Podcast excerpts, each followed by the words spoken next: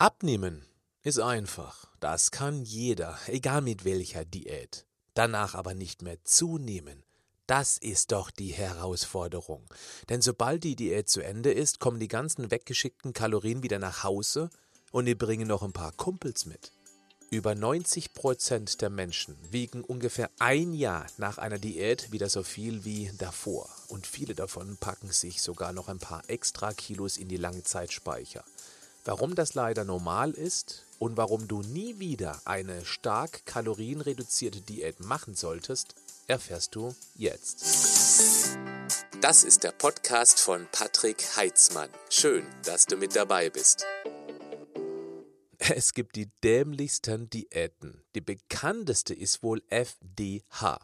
Die heißt bei mir nicht frisst die Hälfte, sondern Frust durch Hungern. Die typischen Diäten bauen auf das gleiche Prinzip. Weniger Kalorien, dann nimmst du ab. Fast alle Ernährungsexperten blasen deshalb ins gleiche Horn. Wir müssen nur weniger essen, als wir verbrauchen. Ich halte dagegen und behaupte, das stimmt einfach nicht. Oder sagen wir es so. Es ist zumindest nicht die ganze Wahrheit. Denn wenn es stimmen würde, dann würden doch über 90 Prozent später nicht mehr wiegen als vorher. Was wir unterschätzen, sind unsere Fred-Feuerstein-Gene. Die tragen wir noch im evolutionären Handgepäck mit uns herum. Es ist der knausrige Finanzminister in seinem Hypothalamusbüro, der uns Schwierigkeiten macht. Den hast du ja im letzten Podcast kennengelernt. Weißt du noch, die Kalorien sind ja die Währung des Körpers, Kalorien sind also die Ötzi-Euros deiner Stadt. Und über den Ötzi-Euro führt der Finanzminister genau Buch. Okay, das war eine kurze Wiederholung aus dem letzten Podcast. Die Aufgabe deines Finanzministers ist es, für eine möglichst ausgeglichene Energiebilanz zu sorgen. Was wird wohl passieren, wenn plötzlich deinem Organismus ganz schnell viel zu wenige Kalorien zur Verfügung stehen? Und das auch noch über viele Tage oder sogar Wochen? Dein Finanzminister reagiert schon seit Millionen Jahren professionell auf eine Kalorienreduktion. Sonst hätten Ur-Ur-Ur Opa und Oma niemals ganz harte Zeiten des Hungerns überleben können.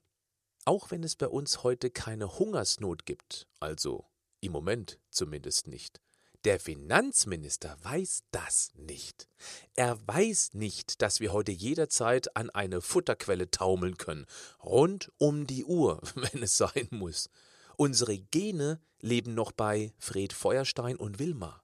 Genau deshalb reagiert der Finanzminister auf längere Nahrungskarenz mit gleich drei Notfall-Energiesparprogrammen. Erstens, er lässt die Körperheizung runterdrehen. Das macht er über die Schilddrüsenhormone. Die regeln das. Du weißt ja noch, unser Organismus wird konstant auf knapp 37 Grad geheizt. Diese knapp 37 Grad Körperheizung ist der größte Kalorienverbraucher.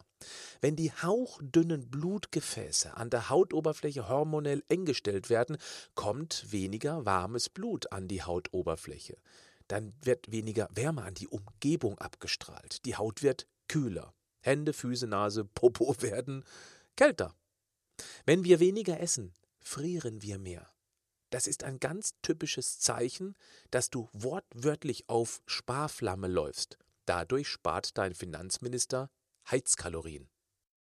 Zweitens, er veranlasst, dass Muskelkraftwerke geschlossen werden. Die brauchen nämlich rund um die Uhr Kalorien, sogar nachts, während wir schlafen. Die glühen also ständig vor sich hin. Je mehr Kraftwerke wir haben, also je sportlicher wir sind, desto mehr Ötzi-Euro kosten die. Wenn es weniger Kalorien gibt, werden die teuren Muskelkraftwerke einfach auf Befehl des Finanzministers wegrationalisiert. Auf der Waage sieht das ja auch dann ganz toll aus. Wir werden leichter. Ja, weniger Muskeln. Aber trotz weniger Körperkilos fühlt sich alles immer matschiger an weil eben kaum Fett verbrannt, sondern eher Muskeln abgebaut wurden, die ja eigentlich das Fett verbrennen sollten. Im Verhältnis steigt damit sogar der Körperfettanteil an. Drittens, er veranlasst eine Anpassung deines Mikrobioms, also die Bakterienbesiedlung deines Darms. Denn je nach Bakterienart kann mehr oder weniger Energie aus dem ankommenden Essen herausgepresst werden. Und wenn aufgrund einer Diät wenig Kalorien ankommen, müssen die einfach besser ausgenutzt werden. Das macht ein ganz bestimmter Bakterienstamm, die sogenannten Firmicutes, die dann einfach vermehrt werden. Sehr effektiv. Blöd ist jetzt, bei den meisten Diäten ist man irgendwann dermaßen angenervt von den ganzen Entbehrungen oder sogar so unterzuckert, dass man kurz davor ist, die Zahnpasta aus der Tube zu lutschen. Unsere Disziplin ist am Ende, die Diät wird abgebrochen. Dann importieren wir wieder mehr Kalorien, als im reaktivierten Steinzeit-Energiesparprogramm verbraucht wird. Und was jetzt wieder an zu viel an Ötzi-Euro in die Stadt kommt, wird sofort hocheffektiv als Sicherheit für die nächste drohende Hungersnot eingezahlt. In den Fettspeicher, der nichts anderes ist als eine Millionen Jahre alte Lebensversicherung. Das ist er, der Jojo-Effekt. Ganz übel ist es, was diese dauernden Diäten mit unserer Psyche anstellen. Wenn wir mit irgendeiner Diät erfolgreich Kilos reduzieren, liegt das an der tollen Diät.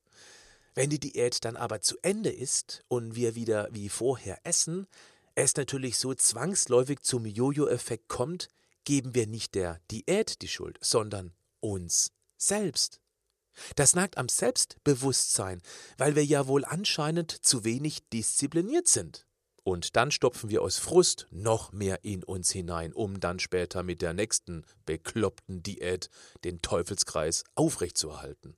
Ich sage dir, du kannst nichts dafür. Es liegt nicht an dir, dass es nicht klappt. Naja, zumindest nicht an dir alleine. Es liegt vor allem an diesen Hardcore-Diäten. Hör auf damit. Sie bringen nichts, außer mehr Überlebensfett im Schnitzelfriedhof oder im Schenkelsilber. Das, was wir beide anstreben sollten, ist eine Ernährung, die zu dir passt. Genau das ist Inhalt meines Online-Coachings leichter, als du denkst. Du brauchst keine Ernährungsform, der du dich anpassen musst. Meine Methode bietet dir eine ehrliche Chance. Ich arbeite sehr erfolgreich mit dem sogenannten perfekten Tag. Den wirst du auch noch kennenlernen. Du wirst mit ihm Referenzerlebnisse sammeln und die werden dich motivieren, weiterzumachen. Plötzlich ist viel weniger Disziplin nötig, weil du dich einfach besser fühlst und ständig kleine Fortschritte machst. Das ist mein Lösungsansatz für dich. Einer der wichtigsten Regeln des perfekten Tages ist, dass du dich satt essen musst. Natürlich nicht mit Pizza, Pommes und Pralinen. Das ist ja klar. Wer satt ist, gibt das Signal an seinen Finanzminister, dass eben keine Hungersnot droht. Wer dann noch auf die richtige Nährstoffdichte setzt, der verliert. Nämlich Körperfett. Und zwar endgültig. Ganz nebenbei, ohne Hauruck. Nee, nee, ich bin kein Mann für die schnelle Nummer. Meine Methode zieht ja nicht das Fett von den Rippen wie eine nasse Tapete von der Wand. Aber sie ist ehrlich und hat schon so viele Menschen geholfen, sich aus diesem Diätkreislauf zu befreien und den kaputten Stoffwechsel wieder zum Laufen zu bringen. Einfach nur Kalorien zu zählen, das kann in eine Sackgasse führen. Nachhaltig ist das nicht unbedingt. Alleine schon, weil du gar nicht wissen kannst, wie viele Kalorien dein Körper heute verbraucht. Das ist von vielem abhängig. Wie gut funktioniert dein Hormonsystem, zum Beispiel deine Schilddrüsenhormone oder der Fettzellenthermostat Leptin? Wie hoch ist die Dichte deiner dauerkalorienverbrennenden Muskeln? Sogar die Umgebungstemperatur ist relevant, weil dein Körper darauf reagiert, wie kalt oder warm es ist. Dann kommt auch noch dazu, dass unsere drei Hauptnährstoffe ganz unterschiedlich verstoffwechselt werden. In meinen Podcasts will ich dir zeigen, dass du auch ohne Punkte und Kalorienzellen klarkommen kannst. Denn sobald du die Zusammenhänge verstehst, wirst du vermutlich anders handeln. Wenn du zum Beispiel verstehst, dass Eiweiß und Kohlenhydratkalorien ganz unterschiedlich verarbeitet werden, dann wirst du nicht mehr Kalorien zählen wollen, weil auch dann die Kalorienbilanz irgendwie nicht mehr stimmt. Was ich damit meine, erfährst du im nächsten Podcast. Bis dann. Einen ganz kurzen Moment noch, der könnte sich für dich lohnen. Fast drei Jahrzehnte Erfahrung stecken nicht nur in meinem Podcast, meinen Büchern und meinen Firmenvorträgen, sondern auch komprimiert in meinem kostenlosen Online-Workshop, zu dem ich dich hiermit einladen möchte. In circa 60 Minuten erkläre ich dir, wie einfach gesunde Ernährung sein kann, wenn du dich auf die magischen 47 konzentrierst. Und du erfährst dort auch, warum die Hormone stärker sind als unsere Willenskraft und wie wir uns das zunutze machen können. Ich zeige dir auch eine einzigartige Idee, wie du deinen inneren Schweinehund sozusagen auf die Hundeschule schicken kannst. Und du kannst mir dort auch Fragen stellen, die ich dir dann beantworten werde. Gib einfach webinar-ph.de ein.